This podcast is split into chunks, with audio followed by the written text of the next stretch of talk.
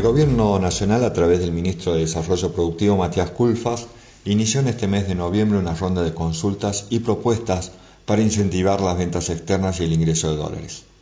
En estas rondas participaron Marcelo Elizondo, titular de Desarrollo de Negocios Internacionales, Miguel Zonoras, presidente de la Federación de Cámaras de Comercio Exterior de la República Argentina, FECASERA, Beatriz Nofal, fundadora de la consultora EcoAxis y ex subsecretaria de Industria y Comercio Exterior, David Miazo, economista jefe de la Fundación Agropecuaria para el Desarrollo de Argentina, FADA, Gustavo Scarpeta, docente de la Universidad Nacional de Córdoba, y Pablo Gigi, presidente del Córdoba Technology Cluster.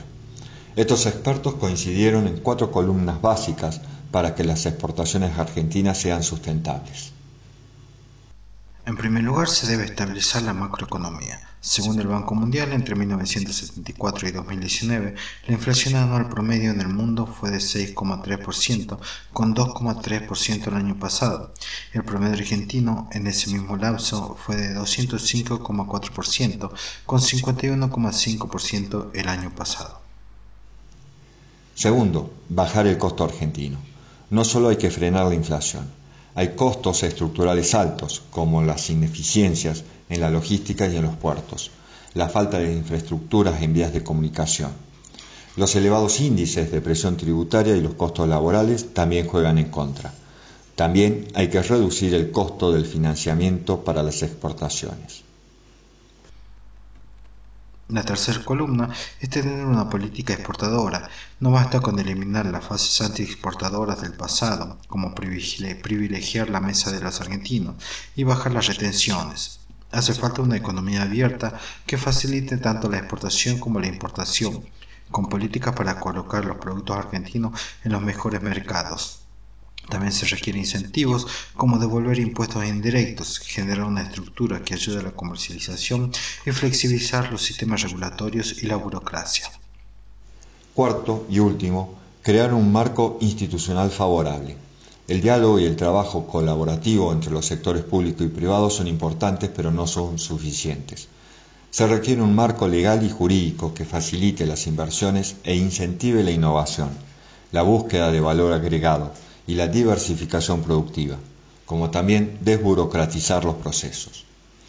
A esas columnas básicas determinadas por el grupo de expertos podemos relacionarlas con los resultados de la segunda encuesta de comercio exterior que se llevó a cabo entre los meses de julio y agosto y fueron realizados por la Cámara Argentina de Comercio y Servicios en conjunto con la Cámara de Comercio Exterior de todo el país. De la encuesta participaron 100 pymes de la ciudad de Buenos Aires, y 14 de las provincias de Buenos Aires, Chaco, Chubut, Córdoba, Entre Ríos, Jujuy, La Pampa, La Rioja, Mendoza, Neuquén, Río Negro, Salta, Santa Fe y Tucumán. Lejos de ser novedosos los resultados, los problemas que afectan y preocupan a quienes operan en comercio internacional en la Argentina se repiten a lo largo de los años sin solución de continuidad. En el top 3 de las preocupaciones de los exportadores aparecen la caída de la demanda y de la oferta, las restricciones o mayores costos de logística internacional y los problemas en la cadena de pago. En el podio de problemas para los importadores aparecen las autorizaciones o permisos para importar en primer lugar, luego las restricciones o mayores costos de la logística internacional y también aparecen los problemas en las cadenas de pago. Más allá de las variaciones en el orden final, los temas siguen siendo los mismos, pero no son solo problemas que aparecieron en las encuestas, sino en los reclamos históricos del sector.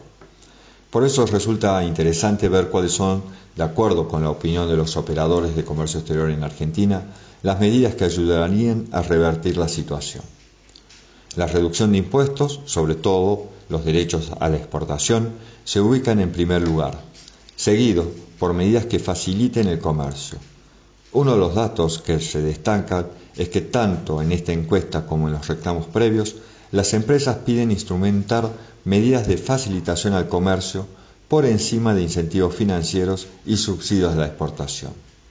Esperemos entonces que los tomadores de decisión del Estado sepan escuchar a los expertos y a los mismos actores del comercio exterior argentino. Muchas gracias.